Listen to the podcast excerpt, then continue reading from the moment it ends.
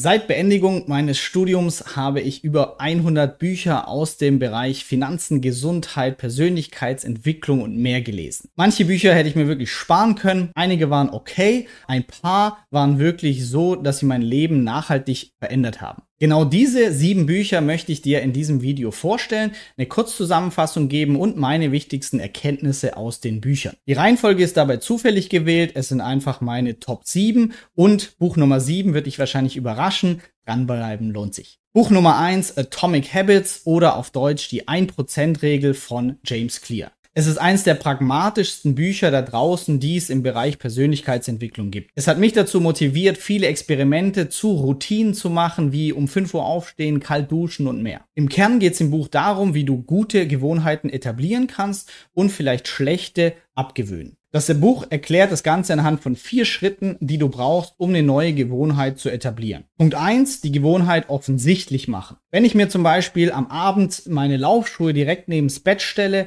dann ist die Wahrscheinlichkeit viel höher, dass ich am nächsten Morgen direkt die Schuhe anziehe und spazieren gehe. Oder wenn ich mir einen festen Termin in den Kalender speichere, dann ist das ebenfalls eine Möglichkeit, das Ganze offensichtlich zu machen. Punkt zwei: die Gewohnheit attraktiv machen. Wenn ich zum Beispiel meine 15.000 Schritte pro Tag laufen möchte, dann darf ich beim Laufen meinen Podcast hören, den ich schon den ganzen Tag hören wollte. Das gibt mir eine zusätzliche Motivation rauszugehen. Schritt drei: die Gewohnheit einfach machen. Ich gehe draußen spazieren und habe bei meinem Handy automatisch die Schrittezählung aktiviert Google Fit nutze ich in meinem Fall. Ich muss mich also nichts, um nichts kümmern, sondern kann einfacher losmarschieren. Ich habe das Ganze dann als Widget auf meinen Home-Screen gezogen, sodass ich die ganze Zeit auch daran erinnert werde, wie viele Schritte ich schon geschafft habe heute. Das ist eine ganz einfache Routine, ich muss nicht darüber nachdenken. Schritt Nummer vier: die Gewohnheit befriedigend machen. Nachdem ich meine Schritte erreicht habe, kann ich mir was gönnen, leckeren Kaffee. Mir reicht aber meistens schon die Befriedigung, einfach nur im Handy zu sehen, Tagesziel 15.000 Schritte erreicht. Um schlechte Gewohnheiten loszuwerden, sollten wir genau das Gegenteil machen. Sie unsichtbar machen, unattraktiv machen, schwierig machen und unbefriedigend machen. Beispiel, ich habe einfach keine Süßigkeiten mehr eingekauft. Wenn ich jetzt Heißhunger hatte auf was Süßes, dann hieß es, okay, ich müsste jetzt erstmal zum Supermarkt laufen,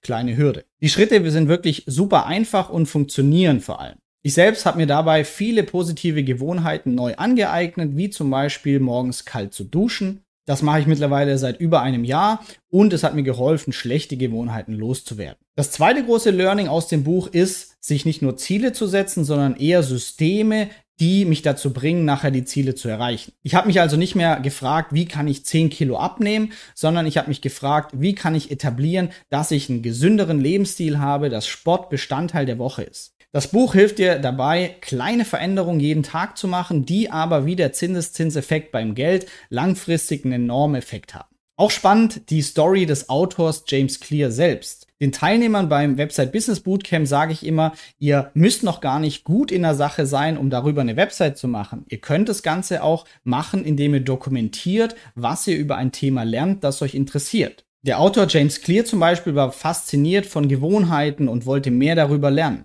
Also hat er jeden Tag Artikel gelesen und das, was er heute gelernt hat, hat er einfach niedergeschrieben in einer kurzen Newsletter-E-Mail. Dieser Newsletter, in dem er seine neu erworbenen Fähigkeiten und Erkenntnisse geteilt hat, hat nach einem Jahr schon über 100.000 Abonnenten bekommen. Für mich daher ein absoluter Gamechanger dieses Buch in allen Lebenslagen und daher die erste Empfehlung. Das nächste Buch war mein Augenöffner schon sehr früh beim Thema Geld. Und zwar Bodo Schäfer, Der Weg zur finanziellen Freiheit. Das Buch hat mir überhaupt mal die Idee näher gebracht, dass es möglich sein kann, rein aus Kapitalerträgen leben zu können. Das Buch ist extrem anschaulich geschrieben und beinhaltet konkrete Aufgaben, wie zum Beispiel, dass du dir dein Traumleben einmal konkret in Bausteine aufteilst und Eurosummen dahinter schreibst. Was kostet das eigentlich? Ich möchte den Garten mit Pool und Beachvolleyballfeld. Wie viel Vermögen muss ich denn dafür wirklich aufbauen, um mir diese Träume erfüllen zu können?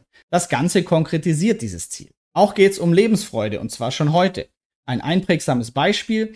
Von jeder Gehaltserhöhung sollen wir 50 Prozent nehmen, um unseren Lebensstandard zu erhöhen, um uns zu freuen. Wir haben mehr erreicht, aber 50 Prozent nehmen, um die Sparquote zu erhöhen. So schaffen wir es, dass wir zum Beispiel bei einer Gehaltserhöhung uns trotzdem noch freuen über neuen Lebensstandard, gleichzeitig aber wissen, jeden Monat sparen wir deutlich mehr.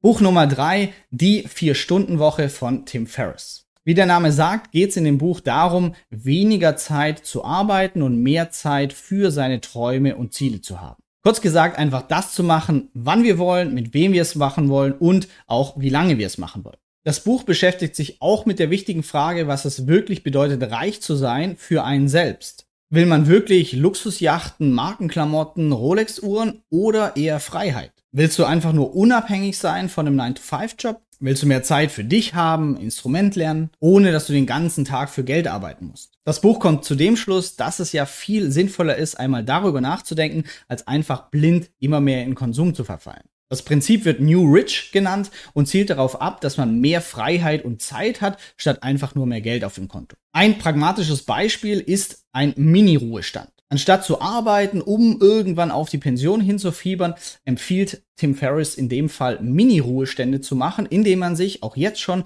kurze Auszeiten einplant und dort mal so lebt, wie als wäre man schon komplett frei.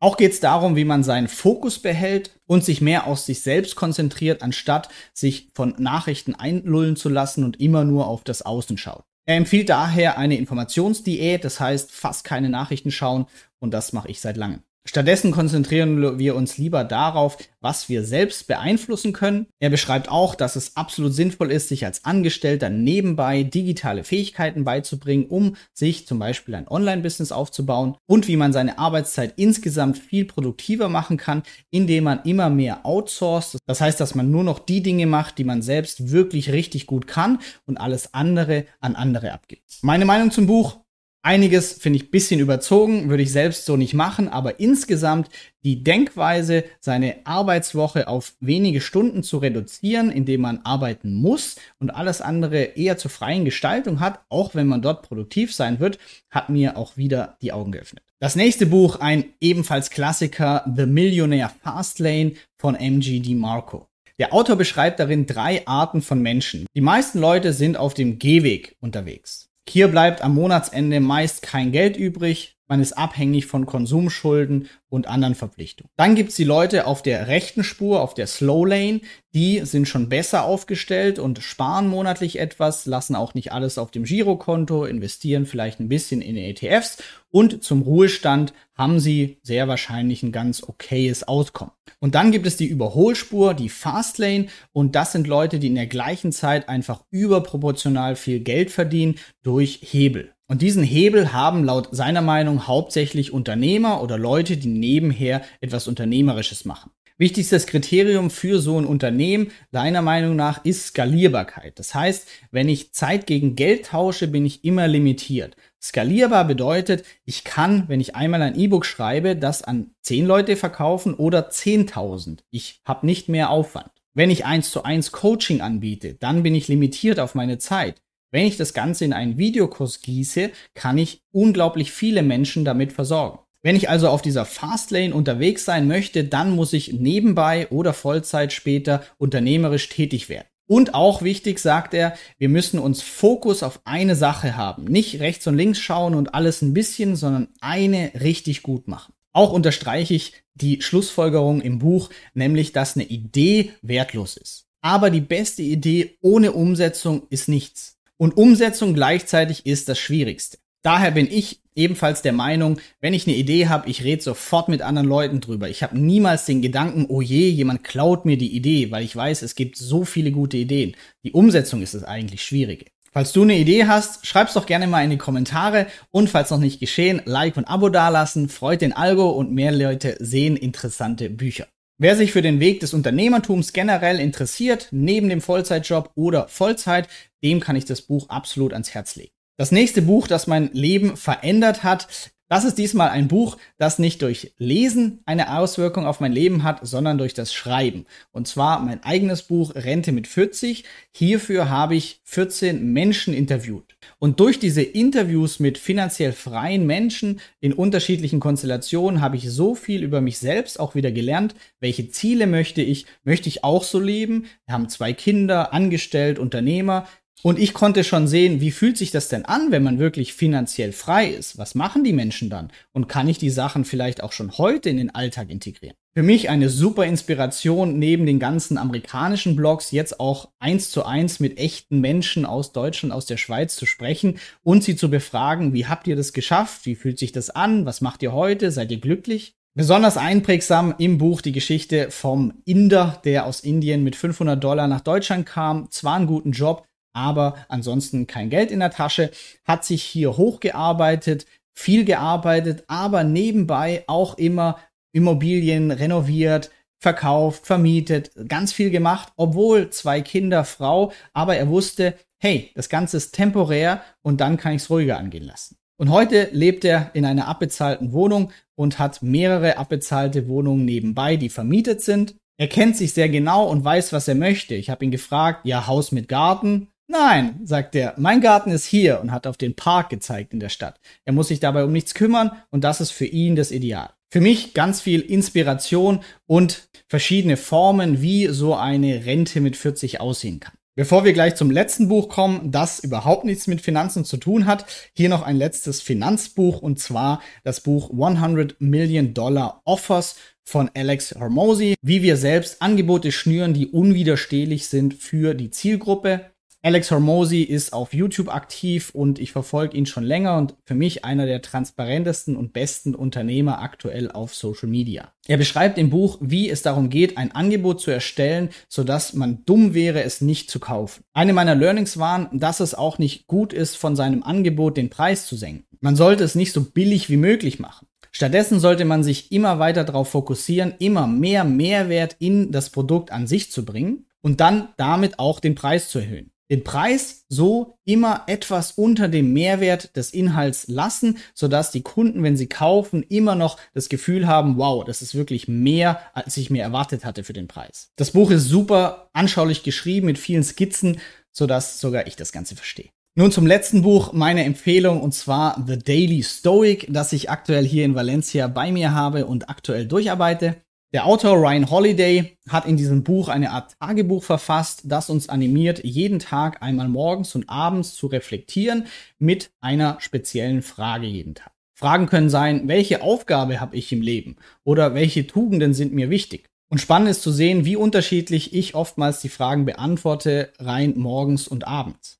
Mir hilft sehr, über diese grundlegenden Fragen mal wirklich zu reflektieren, weil wir doch sonst schnell im Alltagstrotz diese ganzen wichtigen Fragen vergessen. Und wir sind zu sehr damit beschäftigt, irgendeinen Berg hinaufzusteigen, ohne uns mal zu fragen, ist es überhaupt der Gipfel, wo ich hin möchte? Auch schätze ich generell die Philosophie der Stoiker sehr, die uns lehrt, die Dinge wertzuschätzen, die wir schon haben. Ich war im Norden Argentiniens, in Mexiko, Sri Lanka und habe auch viel Armut gesehen. Habe aber immer gemerkt, dass nach einigen Wochen ich mich an die neue Situation adaptiert habe und jetzt genauso glücklich, wenn nicht sogar glücklicher war als zuvor. Ein krasses Beispiel von den Stoikern, das die Philosophie erläutert, ist das Beispiel, stell dir einmal vor, du kannst nicht mehr sehen. Du erblindest von heute auf morgen. Wie fühlt sich das an? Erstmal denke ich, ja, okay, und was mache ich jetzt? Ich sehe nichts mehr. Nach einiger Zeit werde ich mich wahrscheinlich arrangieren und überlegen, gut, ich muss die Blindenschrift lernen, ich brauche so einen Stock, und jetzt übe ich mal, dass ich hier nicht gleich die Treppen runterfall, vielleicht einen blinden Hund. Und während ich mir das Ganze so durchexerziere, wie ich mich jetzt arrangieren würde mit der neuen Situation,